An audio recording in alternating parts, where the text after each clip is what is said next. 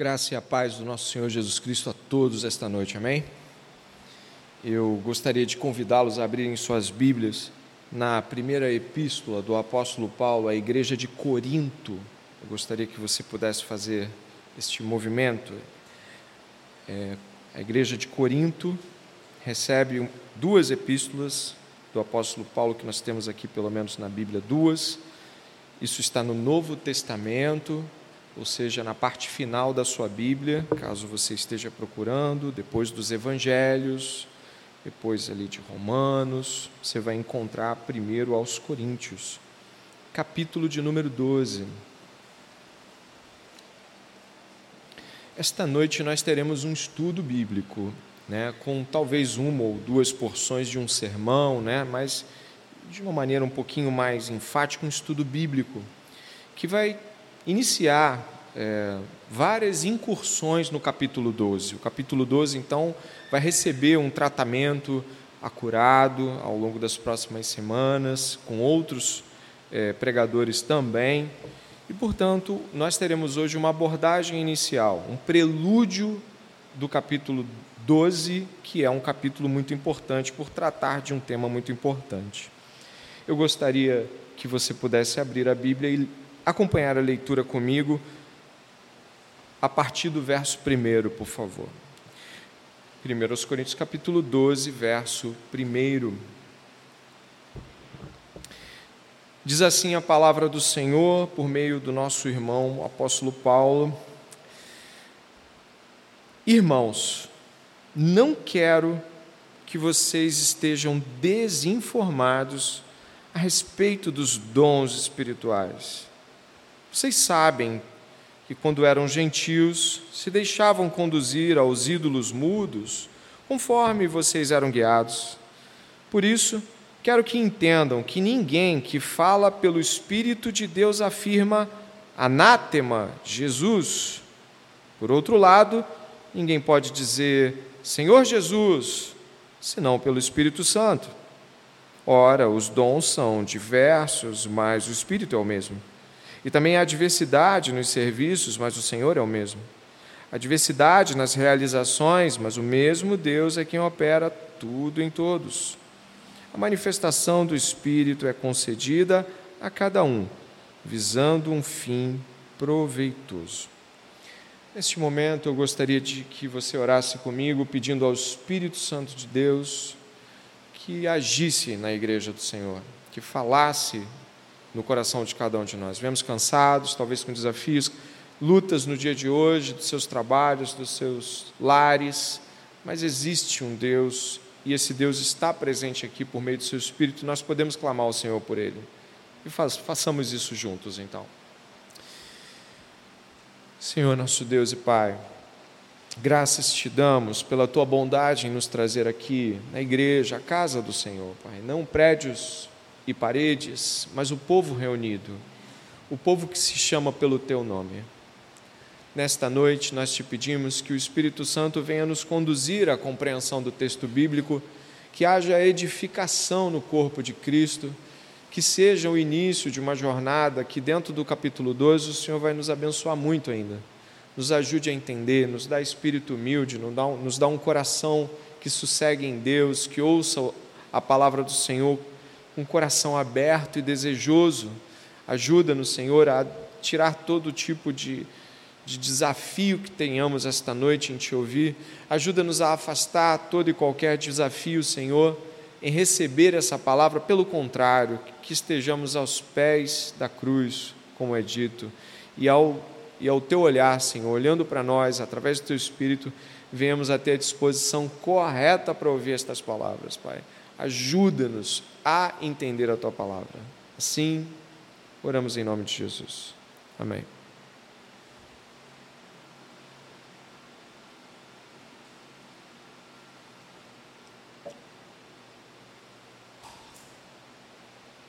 Como é, como é toda a carta aos Coríntios, nós sabemos que é uma carta à igreja. Ou seja, quando falamos aos Coríntios, aos Gálatas, aos Efésios, nós estamos falando a igreja na cidade de Éfeso, a igreja na cidade de Corinto, a igreja na cidade de, da Galácia, ou nas cidades da Galácia, a gente não está falando é, de um nome apenas, mas de uma, de uma cidade, e nessa cidade é uma igreja. E é isso que quer dizer aos Coríntios. A gente está vendo Paulo, o apóstolo, escrever uma carta para a igreja. A gente também percebe isso no começo do verso 1. Na minha Bíblia está assim, ó, irmãos. É assim que está na sua Bíblia também? É parecido, a palavra irmãos está por aí, não é? Irmãos, ele está falando com a igreja, como em toda a carta, sem dúvida nenhuma. Então, todos aqueles aqui que professam o nome do Senhor podem ter a certeza de que vão estar ouvindo da parte é, do Senhor, através da Epístola aos Coríntios, uma direção para a igreja. Isso é importante de saber. Todavia, se você não pertence, como fez a oração, nossa irmã, não pertence ao Senhor, mas está aqui esta noite ouvindo essa palavra, uma direção à igreja sempre tem o Evangelho. Então, não pense que apesar de do endereço certo e objetivo ser aos irmãos, aqueles que creem, apesar disso, se você não crê no Senhor Jesus, ainda assim o Evangelho pode fazer uma grande obra esta noite. Então, tenha certeza de que, sendo ou não cristão, há poder da parte de Deus para edificá-lo, construí-lo e, se não cristão, regenerá-lo essa noite. Isso é uma grande notícia para todos nós. Paulo vai trabalhar com os coríntios algo muito importante, com o qual a igreja nunca, de forma alguma, deveria ter dúvidas, pelo menos não as mais severas, ainda que elas surgissem, elas deveriam ser dissolvidas mas a igreja nunca poderia nem pormenorizar isso. Paulo vai estar falando sobre o Espírito Santo. Ele vai estar falando sobre a doutrina do Espírito Santo por meio de alguns aspectos específicos.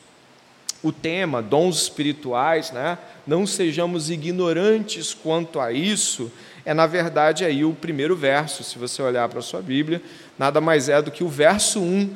Paulo está dizendo que não podemos não entender o Espírito Santo não podemos estar desinformados quanto à ação do Espírito Santo. É uma ordem, cristãos não podem negligenciar o Espírito Santo e a compreensão do Espírito Santo.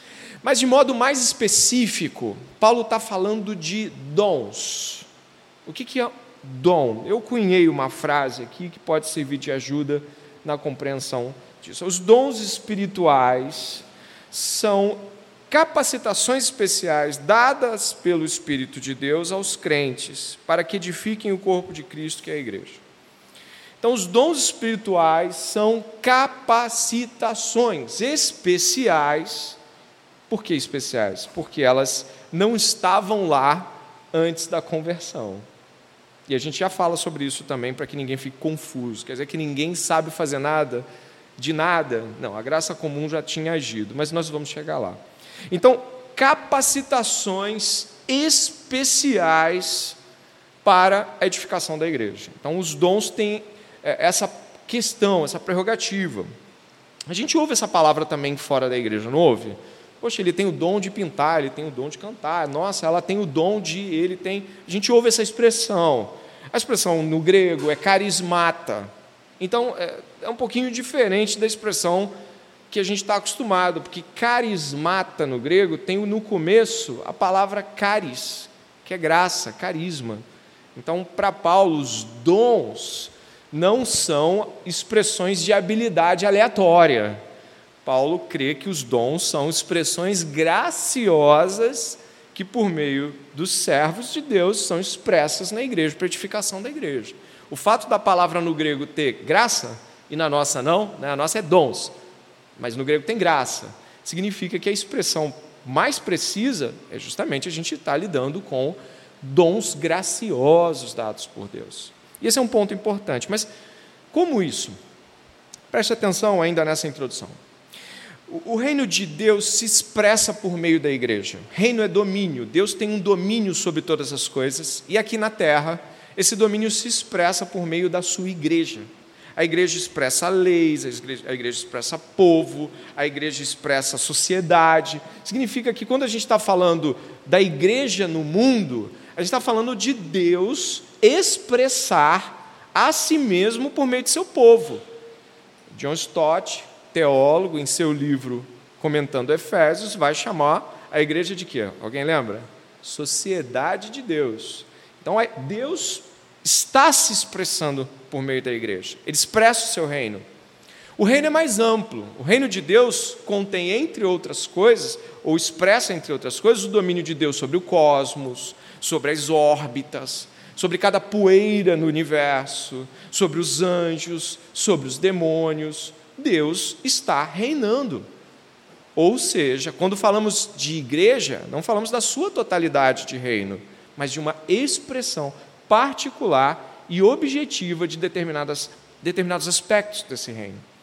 Entre esses aspectos tem as leis de Deus, entre esses aspectos tem a ética do povo de Deus, tem a, a, a riqueza das glórias do Evangelho expressas na mensagem, no querigma em grego, na pregação. E tem também, sem dúvida nenhuma, dons, capacitações. E essas capacitações também expressam como Deus reina e governa, porque elas não estavam lá antes da conversão. E aí Deus vai lá e coloca sobre a pessoa dons. Isso mostra que ele tem poder para fazer isso. Isso é magnífico por si só. Ainda sobre a introdução dessa compreensão, a gente precisa ter em mente o que vem antes e depois de onde nós estamos na carta, o contexto anterior e o contexto posterior.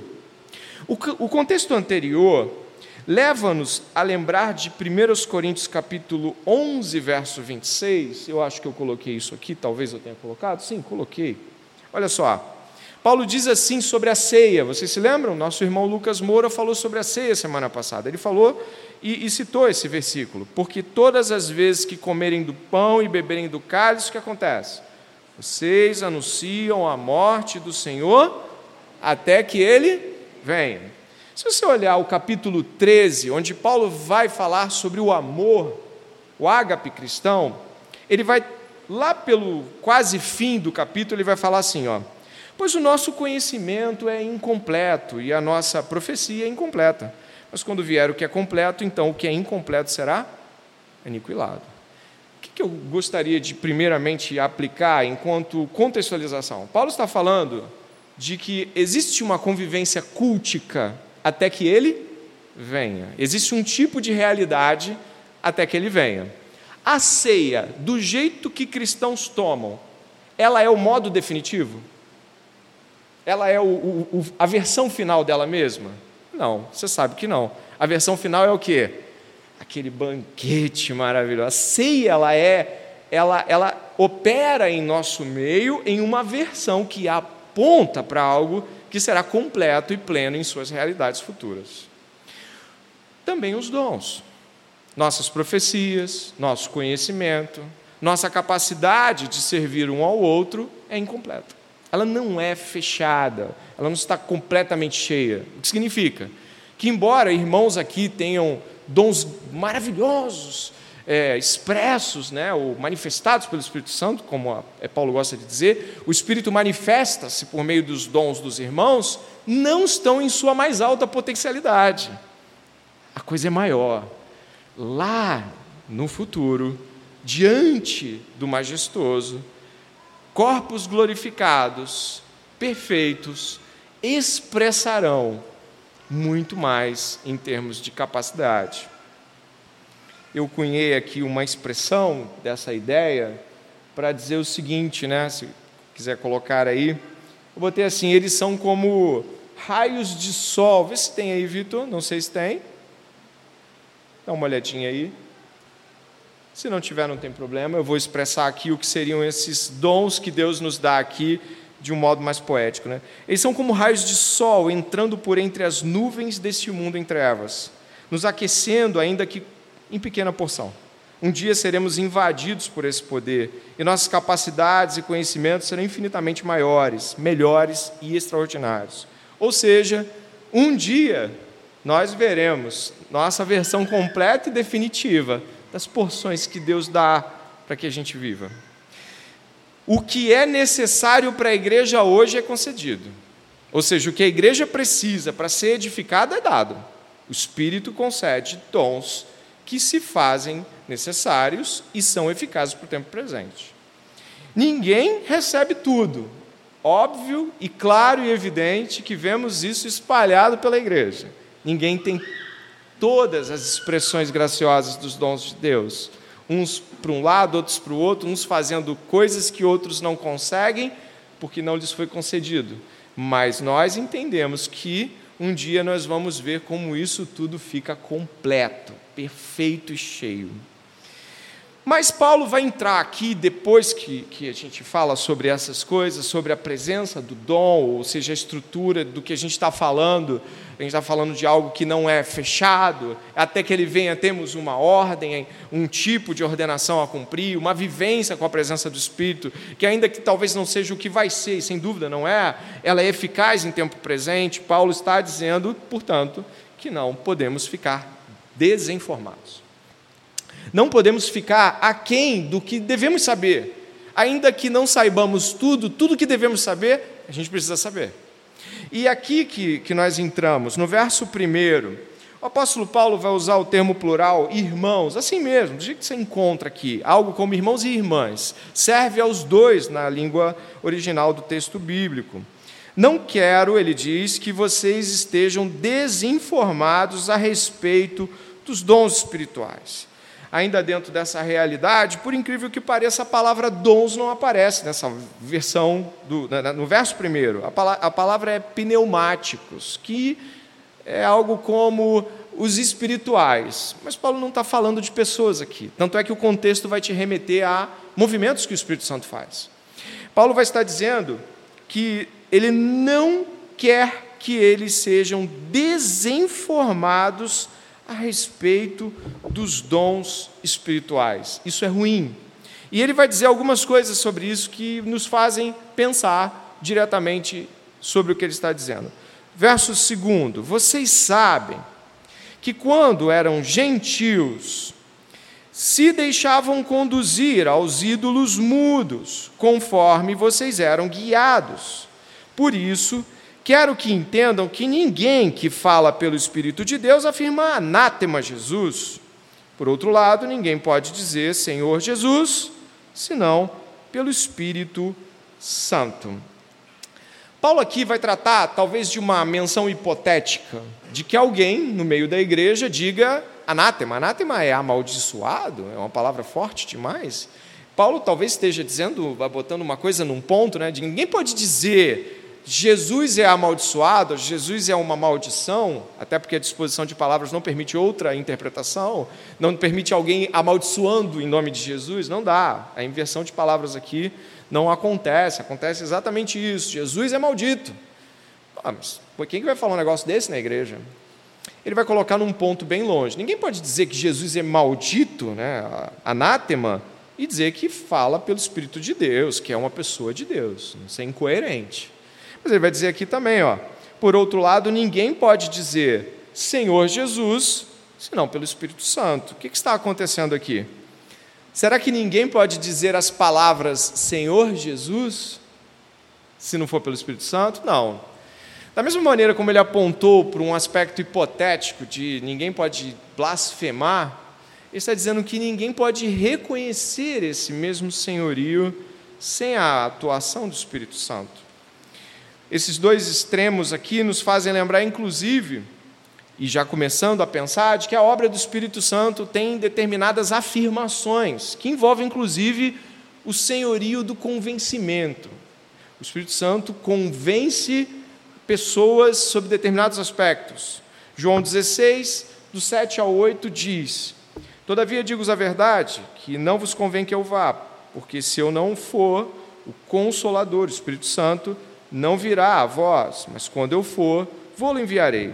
E quando ele vier, convencerá o mundo do pecado, da justiça e do juízo. Existe um tipo de convencimento que é dado pelo Espírito Santo e aplicado pelo Espírito Santo, e esse convencimento mostra sua, seu, seu poder divino, de trazer à pessoa o convencimento necessário de três coisas muito importantes: pecado, justiça e juízo. Não vou entrar nessas três questões que desvirtuariam um pouco o estudo, e eu tenho certeza que você pode observá-las em outro momento. Mas ainda há uma questão aqui que eu gostaria de enfatizar. Repare que Paulo começa por falas. Olha o texto bíblico: falas. Jesus maldito. Jesus é o Senhor. Ele está começando a desenvolver um argumento sobre os dons a partir de situações que envolvem fala, pessoas falando coisas. É uma ênfase de Paulo de que os dons que sejam buscados, eles sejam dons que sejam administrados pela igreja com sabedoria. Mas Paulo fala sobre muitos dons que envolvem a fala. Ele fala sobre ensino, ele fala sobre fala de, em línguas, ele fala sobre profecia. Existe uma ênfase que não nega outras operações do Espírito, como milagres e curas. Não, serviço, não, não, não é uma negação, mas existe uma ênfase inicial. Paulo está começando por afirmações que envolvem pronunciamentos.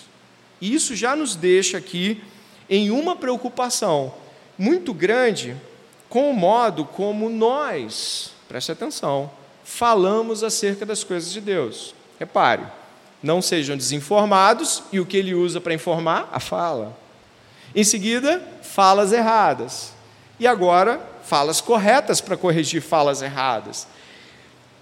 Existe uma primazia e uma preocupação de Paulo com o que falamos, com nossos pronunciamentos, com aquilo que colocamos para fora. Isso é uma primazia de Paulo que não despreza outros dons, mas deixa claro que dons que envolvem ensino são primordiais porque constroem a igreja. Pessoas que falam coisas erradas influenciam outras pessoas a pensarem erradamente. Doutrinas explicadas de maneira equivocada geram vidas equivocadas. Expressões de conhecimento errado geram destruições enormes. Você pode duvidar se alguém está em, é, tirando aquele demônio ali em nome de Jesus, ou será que é de Jesus mesmo aquela pessoa? Mas quando alguém vem aqui à frente e começa a trazer explicações sobre Jesus, trazer explicações sobre a Bíblia, sobre o Espírito, sobre Deus Pai, isso é muito sério. Portanto, existe um tipo de responsabilidade que nossos pronunciamentos têm que é muito sério, muito importante não é algo pequeno. No Evangelho de Marcos, Jesus, entre suas. Ele, ele, ele fala para os discípulos: Eu preciso ir em outras cidades, capítulo 1. Eu preciso ensinar em outras cidades. Jesus também tinha consciência de que curar era importante, de que ajudar os pobres era importante, mas ele tinha uma primazia, o ensino era primaz. Por isso, de cara, nós já chamamos a atenção para dois aspectos. Há aqui há pronunciamentos e há uma correção quanto a aspectos que o Espírito Santo tem a ver com esses pronunciamentos. Ainda neste movimento aí, eu gostaria que você pudesse imaginar, nem precisa imaginar, né? É só você lembrar. Se ficar imaginando, você pode até falhar, porque você não vai ser tão criativo quanto o absurdo de quantidades de expressões acerca do Espírito Santo, de movimentos que nós conhecemos ao nosso redor, que falham decisivamente ao assegurar que tal manifestação é do Espírito Santo. Entre algumas coisas que você já deve ter visto, existem pessoas caindo inconscientes, a Bíblia não chancela isso. Existem pessoas que ficam em estado de torpor, falando coisas que não, não tem nada a ver com nada, aí falam que é línguas, mas ninguém interpreta. Existem várias coisas que acontecem em nosso meio que são coisas que o Espírito Santo parece não ter responsabilidade na Bíblia. E nós, ao entendermos essas realidades, precisamos compreender que quando Paulo diz, vocês não podem ficar desinformados, a gente também não pode ficar desinformado.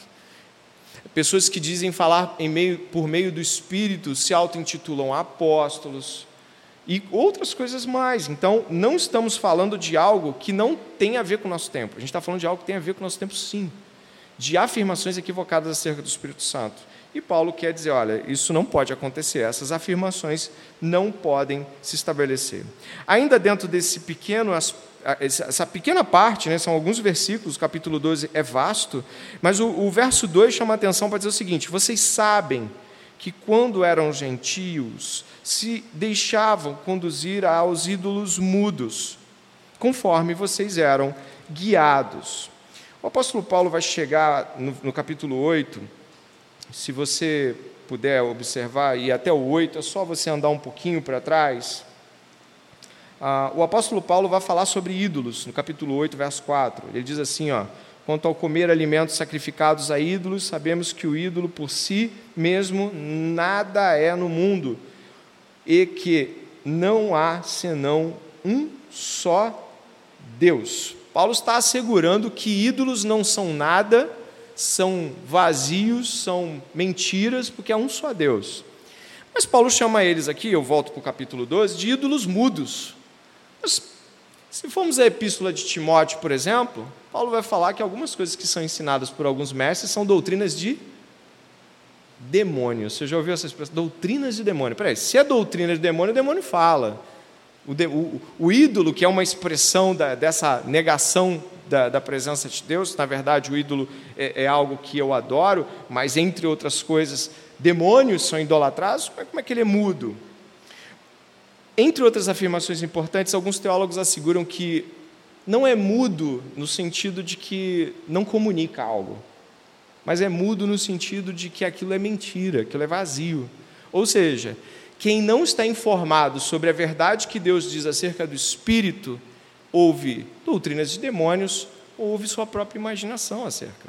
E por aí tem um monte de gente imaginando coisas que o Espírito disse.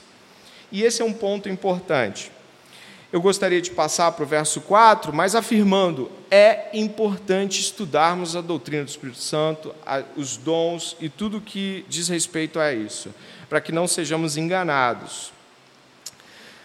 Eu gostaria de passar para o verso 4 em diante, onde nós vamos ver aqui afirmações importantes sobre o ser de Deus, ou pelo menos sobre a Trindade. Mas vamos ler. Verso 4 diz: Ora, os dons são diversos, mas o Espírito é o mesmo. E também há diversidade nos serviços, mas o Senhor é o mesmo.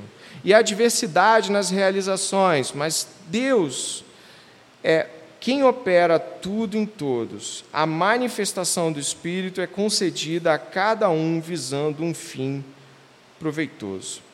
O Espírito Santo aqui, ele encabeça essa sequência de afirmações. Repare aqui, ó, o Espírito é o mesmo, verso 4. É, é importante perceber que Paulo vai mexer com, com aspectos trinitários aqui.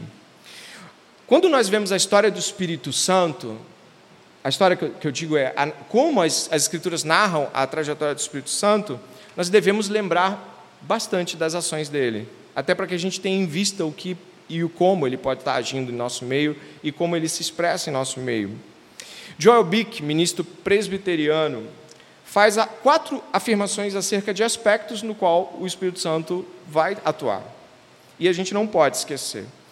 Jobic vai falar que não podemos esquecer que a obra do Espírito Santo é fundamental na vida, inclusive, de modo modelar para nós podermos pensar na vida de Jesus. Sim. Ah, Lucas capítulo 2 diz que Maria foi revestida, Lucas capítulo 1 diz que Maria foi revestida pelo Espírito Santo e então concebeu Jesus. Mais para frente, se você puder lembrar, eu acho que você faz esse esforço, você consegue, quem é que guiou Jesus para o deserto? O Espírito Santo. A gente vai lembrar disso. Quando nós lembramos de Paulo na Epístola aos Romanos dizendo que alguém ressuscitou Jesus, está escrito lá que é o Espírito Santo que ressuscitou Jesus. Então a gente tem Jesus e o Espírito Santo, pessoa de Deus, unidos em aspectos indissociáveis. Jesus foi revestido pelo Espírito, entretecido no, no ventre de Maria. Jesus foi guiado para a batalha lá com Satanás no deserto pelo Espírito Santo. Jesus é ressuscitado pelo Espírito Santo. Logo, quando nós ouvimos essas coisas, preste atenção, você deve estar me ouvindo agora. Nós conseguimos entender um pouco da movimentação do Espírito Santo. Quem nos regenera? O Espírito Santo. Quem, quem nos conduz até mesmo diante dos desafios da vida? O Espírito Santo. Quem irá ressuscitar os, os crentes dos mortos pelo seu poder? O Espírito de Deus. Logo, a narrativa de Jesus não é distante da nossa não nesses termos análogos. A gente vê a atuação do Espírito Santo em Jesus e vê como a atuação vai ser em cada crente.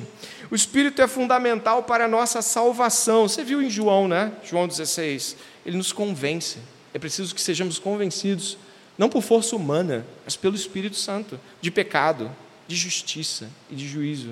Se não tivermos convencimento, não adianta. Você pode ficar ouvindo muitos sermões, mas sem a atuação do Espírito Santo, você continua falando aqui, ok, ainda vou considerar sobre esse negócio de Jesus na minha vida. Se não for o Espírito Santo, não adianta. O Espírito Santo, como nós vamos observar, ele, ele também é fundamental para a gente perceber o equilíbrio que ele traz à igreja. Se nós pensarmos, né, acho que você já deve ter percebido isso, né? Se nós enfatizarmos a eleição, ou seja, a escolha de Deus na eternidade passada, eu vou usar esse termo comum. Na eternidade passada, a eleição, se nós enfatizarmos essa eleição e nos esquecermos da cruz, perdemos. Perdemos o fio da coisa. Jesus Cristo morreu para nos salvar em tempo, em tempo da raça humana, a raça humana presente. Mas se também nos esquecermos que o Espírito é quem vivifica, nós também falhamos em compreender isso. Nenhuma das pessoas da Trindade deve ser eliminada de nossas profundas considerações. E o Espírito Santo traz esse equilíbrio, trazendo a lembrança. É o que Jesus disse, que o Espírito Santo, falando para os discípulos, faria-os lembrar das coisas que ele tinha ensinado. E Jesus ensinou coisas sobre o Espírito Santo e sobre a vontade do Pai. O Espírito Santo então traz equilíbrio na lembrança que temos das coisas que o Senhor nos ensinou. E quarto, ainda citando Joel Bick, a obra do Espírito Santo é fundamental para a nossa santificação. É, se você puder marcar a sua Bíblia, eu tenho um marcador. Você pode vir até Romanos, que é um pouquinho antes, e você pode abrir no capítulo 8 e observar a grandiosa obra do Espírito Santo em Romanos, capítulo 8.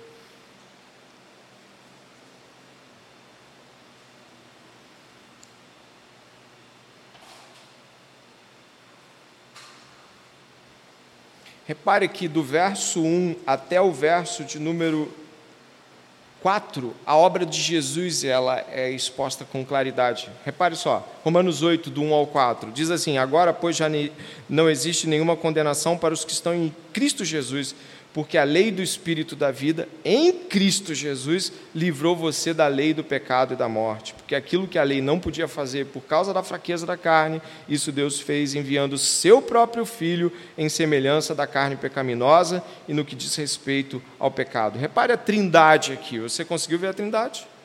Olha de novo. Olha de novo. Vai falar no verso 2: Porque a lei do Espírito da vida, o Espírito vivificante, em Cristo Jesus nos livrou da lei do pecado e da morte. Porque aquilo que a lei não podia fazer, por causa da fraqueza da carne, isso Deus fez. O que, que Deus fez? Dá uma olhada aí. Você consegue responder? O que, que Deus fez? Enviou o seu próprio filho. Olha o movimento trinitário aqui sem parar, né? Então o espírito da vida, ele me livra de uma lei do pecado da morte que se eu peco, eu vou para o inferno. Se eu peco, eu vou para o inferno. O Espírito Santo me aplica uma regeneração tal que eu não vivo mais segundo esses esses movimentos do pecado. Na verdade, eu sou revivificado e tenho força para lutar contra o pecado. E quem fez essa grande obra? A Trindade. O Pai enviou o Filho.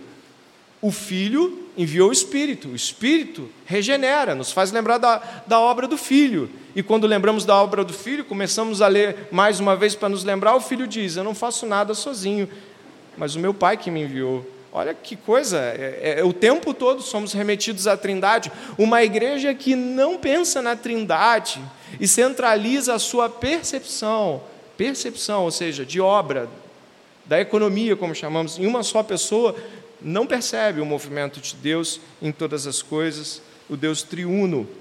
Então, o Espírito nos ensina a orar. A gente, no, no, no, verso, no capítulo 8, você vê isso no verso 26, por favor, de Romanos, tá? Romanos. Da mesma maneira, também o Espírito nos ajuda em nossa. Você pode completar se eu der uma paradinha, tá bom? Diz assim, ó, porque não sabemos o que é orar como convém, mas o próprio Espírito intercede por nós com gemidos inexprimíveis. E aquele que sonda os corações sabe qual é a mente do Espírito, porque intercede pelos santos de acordo com a vontade de Deus. Grandiosa a obra do Espírito Santo. A gente não consegue orar sem o Espírito Santo. Ninguém faz assim, eu vou orar. Eu marquei de orar hoje. Que horas? Dez e meia da noite. Marcou de orar.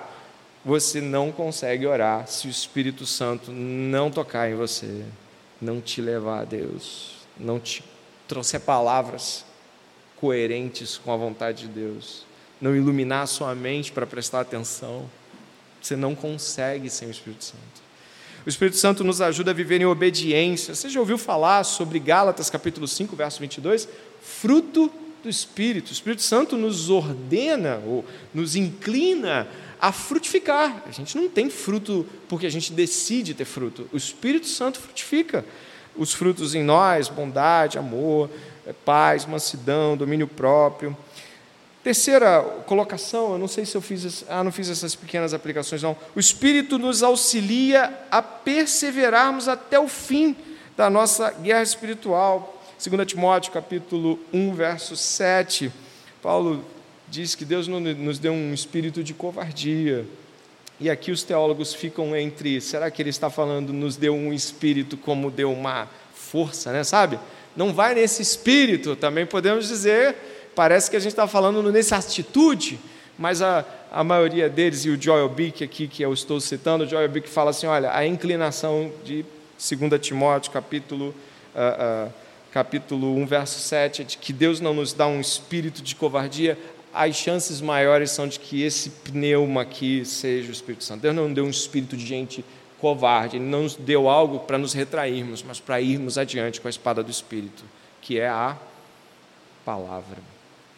Então, o Espírito Santo é muito importante na vida do crente. Por isso, retornando lá, dentro dessa jornada, concluindo agora em 15 minutos ou menos, a última parte, eu gostaria que você pudesse ver que nós não temos uma compreensão do Espírito Santo sem compreendermos a Trindade. Deus é um. E Deus se revela. Alguns gostam de usar o termo manifesta até por conta de versões como a que a gente vai ler aqui no verso uh, de número 7. Manifesta, se manifesta, se revela em três pessoas, mas Deus é um. Substancialmente, essencialmente, Deus é um. Nós não temos essa capacidade, a gente até reflete isso em alguns relacionamentos. Marido e mulher são uma só carne, mas são duas pessoas. Mas ainda assim não é a mesma coisa que Deus. Deus é uno e se revela em três pessoas. E por conta dessa revelação trinitária, temos um mundo plural, temos um mundo diverso, não temos um mundo é, paralisado em uma perspectiva apenas. A Trindade inunda todas as coisas com unidade pluralidade. E aí o que nós temos? Nós temos aqui a Trindade sendo revelada dentro desse, desses versos 4 a 7. Os dons são diversos, ou seja, uma pluralidade de dons, mas o Espírito é o quê? É o mesmo. Se você comparar com o que é escrito ali no verso 6, você vai encontrar também que o mesmo Deus, é a mesma expressão quase, o mesmo Deus, o Espírito é o mesmo. Verso 5: E também há diversidade nos serviços, mas o Senhor é o, é o mesmo. E há diversidade nas realizações, mas o mesmo Deus é quem opera tudo em todos. Espírito, Espírito Santo, Senhor, Senhorio de Jesus e Deus, expressando a figura do Pai, se revelam aqui em uma dança trinitária. John Piper, ele vai falar que ele pregou em certa feita, né? ele, ele tem um livro, Uma Vida Voltada para Deus. Eu, depois eu vou pedir que, que, o, que o meu irmão coloque até uma citação do Lewis, não ainda. Mas o John Piper ele vai falar que ele estava pregando Hebreus e que, a, a, em dado momento, é, ele pregando Hebreus, onde a gente vê que Jesus Cristo expressa o caráter de Deus, né? ele é o reflexo de Deus, no capítulo 1 de Hebreus, ele viu os olhos das pessoas assim esbugalhados, como isso? Como é que é o reflexo de Deus? E aí ele se viu incumbido de tentar explicar mais ainda como é que Jesus é reflexo de Deus. Mas por que eu estou falando isso? Para entender o Espírito Santo, eu preciso me ligar com a Trindade e esse movimento da Trindade. Eu preciso entendê-la, né? E nós sabemos pelas Escrituras que o Filho reflete a imagem do Pai. Eu não posso ficar apenas com as minhas palavras como se elas não fossem nesse momento das Escrituras. Vá até Hebreus, mais para o fim da sua Bíblia. Depois das cartas de Paulo, você encontra Hebreus ali. Depois de Timóteo, Tito, Filemão, aí você encontra Hebreus, achou? Olha o que diz o autor de Hebreus. Ele fala assim, ó, verso 3, tá bom? Verso 3. Hebreus 1, 3. Olha só, Hebreus 1, 3.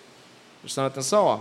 O Filho, que é o resplendor da glória de Deus e a expressão exata do seu ser, sustentando todas as coisas pela sua palavra poderosa. A palavra aqui, expressão exata do ser, em grego é caráter. Charáter, CH mesmo. Caráter. Jesus Cristo expressa a essência de Deus de modo a se tornar para nós humano como nós e expressar essa realidade. Né? Ele, ele pisou nessa terra, andou entre nós e expressou essa voz de Deus por meio é, de uma pessoa humana. Jesus Cristo é humano. E ele é a expressão exata do caráter de Deus. Então não há, não há dúvidas de que conhecer a Deus tem a ver diretamente e primeiramente, como Jesus disse, ninguém vem ao Pai senão por mim, conhecendo Jesus Cristo. Tudo bem, e aí? Acontece que quando eu entendo isso, eu fico procurando entender agora, se eu entendi que Jesus expressa Deus e reflete Deus e o resplendor do caráter do Pai, e o Espírito Santo? Como podemos entender o Espírito Santo? Olha, a gente até volta para lá, para, Coríntios, mas eu já diria o seguinte: muitos teólogos tentaram afirmar coisas precisas e importantes sobre o Espírito Santo, e alguns conseguem, às vezes, uma analogia ou outra que nos traz essa, essa, essa ideia.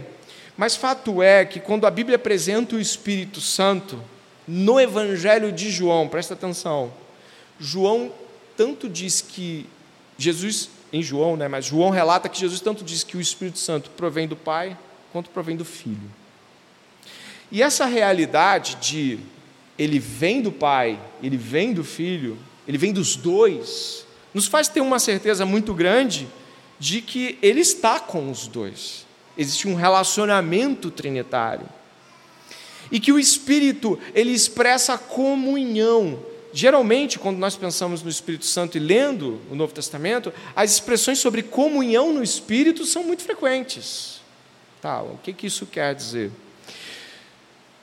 O britânico C.S. Lewis, examinando essa perspectiva, ele não era um teólogo, mas ele era um escritor que frequentemente falava sobre teologia. John Piper diz que um aspecto chamou a atenção em uma explicação do C.S. Lewis sobre a Trindade, mais precisamente sobre a pessoa do Espírito Santo de que o Espírito Santo expressar comunhão de outras duas pessoas poderia ser a, a, analogamente traduzido por uma cena, ainda que uma cena limitada, uma cena completamente pequena pé da grandeza que é essa realidade trinitária. C.S. Lewis tenta explicar assim: você sabe que entre seres humanos quando se reúne em família, ou num clube, ou numa sociedade comercial, as coisas falam sobre. As pessoas falam sobre o espírito daquela família, o espírito daquele clube, daquela sociedade comercial. Elas falam sobre o espírito, porque os membros individuais, quando se reúnem, desenvolvem maneiras particulares de conversarem e se comportarem, maneiras que não teriam se estivessem sozinhos. É como se uma personalidade coletiva, aqui abrindo uma grande aspa, viesse à existência. Na verdade, não é uma pessoa real, é apenas semelhante a uma pessoa. Mas essa é somente uma das diferenças entre Deus e nós. O, o que resulta da vida conjunta de Deus Pai e Deus Filho é uma pessoa real. E, de fato, a terceira pessoa das três pessoas que são Deus, o que é Deus mais propriamente dito aqui. Então, quando nós pensamos no Espírito Santo, nós não estamos pensando em algo que no tempo ou na eternidade começou. O pai gerou o filho, teve um tempo que não tinha filho, só tinha o pai. Não, não. Ser eternamente gerado significa que o, eu vou usar uma expressão mais uma vez aqui difícil. O que Deus é sempre é em pai, filho e nessa relação sua expressão comunal no Espírito Santo. E as três pessoas não são senão o Deus da Bíblia. Ponto.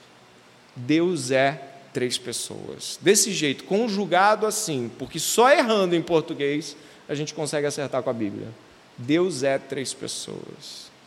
E essa compreensão invade Paulo.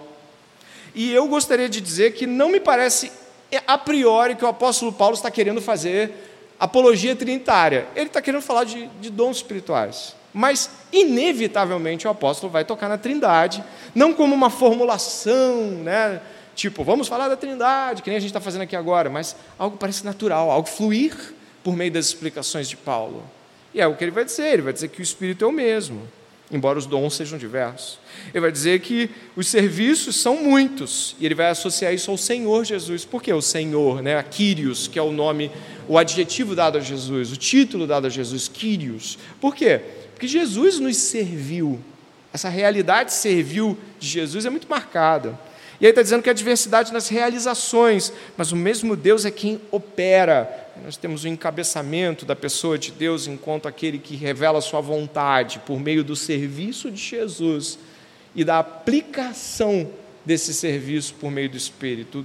Deus ordena, o Filho faz e o Espírito aplica. E essa realidade trinitária chama a atenção de Paulo, que chama a atenção da igreja, dizendo o seguinte: olha, é como se ele agora estivesse evocando a unidade. Olha, a igreja deve ser assim. As pessoas têm capacitações diferentes. Elas não são as mesmas pessoas. Umas estão servindo, outras estão operando, outras estão realizando, outras estão compondo aspectos diversos, mas Deus é um só. A igreja é uma só. E isso deveria estar na mente de todos nós. Ou seja, quando nós estamos falando sobre viver dons na igreja, nós não estamos falando sobre algo que seja de forma alguma uh, meu, seu.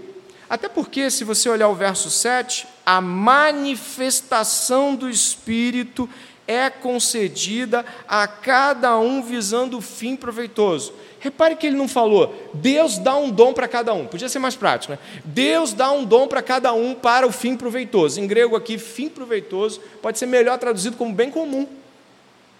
Fim proveitoso, aqui bem comum ficaria mais claro. Deus se manifesta por meio do Espírito Santo para o bem comum de todos.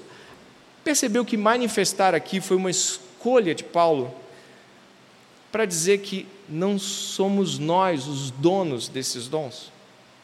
O fato de que o Espírito Santo se manifesta deveria nos chamar muita atenção, porque quando nós estamos aqui na frente, quando apertamos a mão na entrada, ajudamos ali nas colocações de cadeira, o Espírito Santo deveria ser enfatizado, a obra de Deus deveria ser dita, grande obra do Senhor.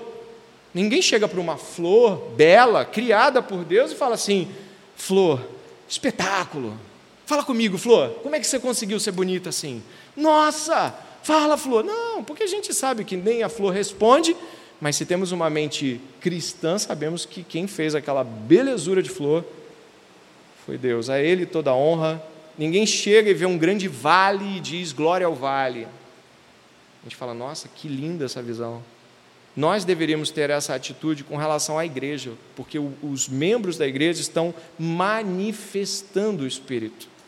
Nós não estamos fazendo coisas para aplausos. Nem aquele que não foi lembrado pessoalmente sobre o que fez deveria se sentir ofendido, na verdade, deveria ficar até preocupado de querer ser lembrado. Porque ele não está ali para ser lembrado, ele manifesta o Espírito, ele está cumprindo uma missão a manifestação espiritual da capacitação que foi lhe dada para edificação, o bem comum de todos. Logo, crises de ninguém me reconhece são antibíblicas, ainda que devamos falar, irmãos, que benção a tua vida aqui. Como é bom servir ao seu lado, como é bom ver o Senhor atuando, é bom. Mas para e pensa que o próprio Paulo está enfatizando a manifestação do Espírito para a honra e glória de Deus, não a nossa. Ah, reparei que existe um campo de compreensão muito importante, porque nós estamos, sabemos pelas Escrituras, que nós estamos unidos em Cristo. É nele que nós recebemos os dons. É nele que somos vivificados. Em Cristo. A nossa unidade com Cristo é que de fato expressa essa realidade. Quando John Owen, o puritano John Owen, pastor, teólogo John Owen, escreveu sobre esse verso 7, verso 5, 6, 7, John Owen falou o seguinte, algo muito importante, se puder colocar, é a última menção de hoje. John Owen diz que nossa comunhão com a Trindade depende da união que temos com Jesus Cristo.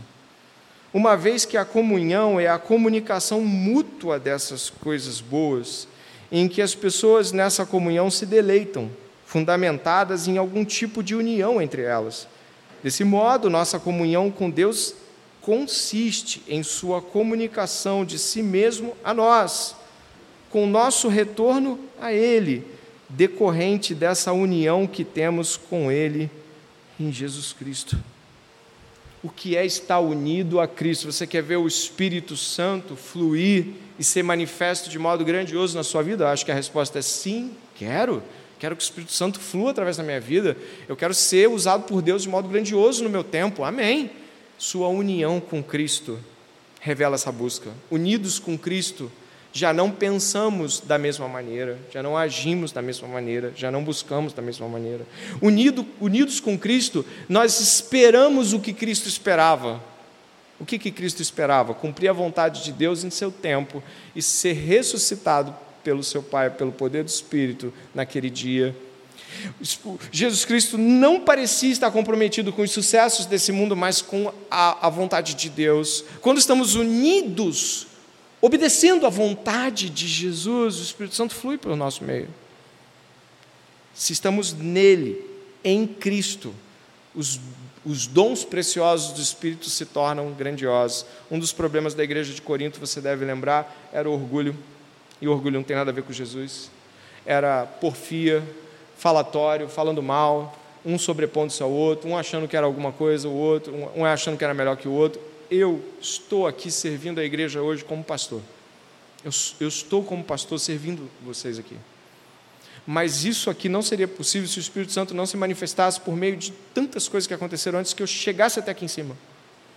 O Espírito Santo manifestou N coisas aqui em nosso meio desde a organização, desde a abertura do espaço cultico, pessoas que vieram de casa muito cansadas pelos seus afazeres, estão manifestando sua perseverança em Deus e edificando a igreja. Quando você vem muito cansado para a igreja, preste atenção. E alguém olha e fala assim: Meu Deus, você está esgotado, né? Estou.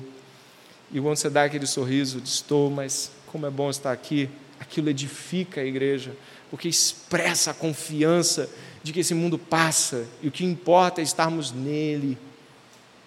Por isso, esta noite, eu te convido nesta oração a pensar seriamente sobre manifestar o Espírito Santo. Manifestar o Espírito Santo como Cristo. Sendo obediente como Cristo, servindo como Cristo, se doando como Cristo, estando unido a Ele em suas preocupações e em nome de Jesus, eu espero que os próximos ensinos sobre esse tema levem em consideração não somente aquele que vai ensinar, mas principalmente aquele que vai receber. Leve em consideração que estamos em Jesus e por isso o Espírito pode operar em nós.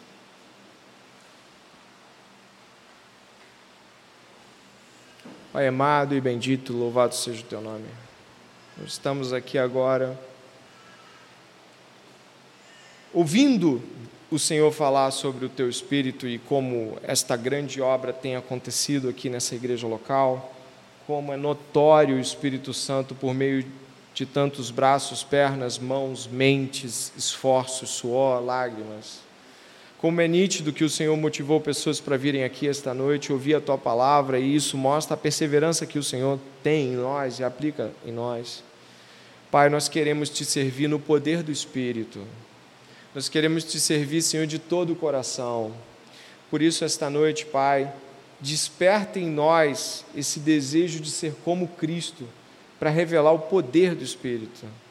Desperta em nós a obediência ao Pai, para revelar Jesus na manifestação do Espírito. Ajuda-nos esta noite a não olharmos, Senhor, para o mundo como um palco para o nosso sucesso, mas para aquilo que Jesus Cristo considerou ser o sucesso no tempo presente. De tudo que o Senhor nos ensinou, Pai, só pedimos que aplique ao nosso coração, porque nós mesmos não conseguimos fazer. E agora, Pai, te agradecemos por poder ouvir a tua voz e pedimos que a obediência venha sobre nossos corações, nos desimpedindo quanto a qualquer tipo de coisa que tenhamos dito que está atrapalhando a obediência. Senhor, em nome de Jesus, tira-nos este obstáculo. Te agradecemos por falar conosco, te agradecemos e bendizemos o nome de Jesus, e assim oramos. Amém. E amém. Deus abençoe a todos. Faça a sua oração silenciosa.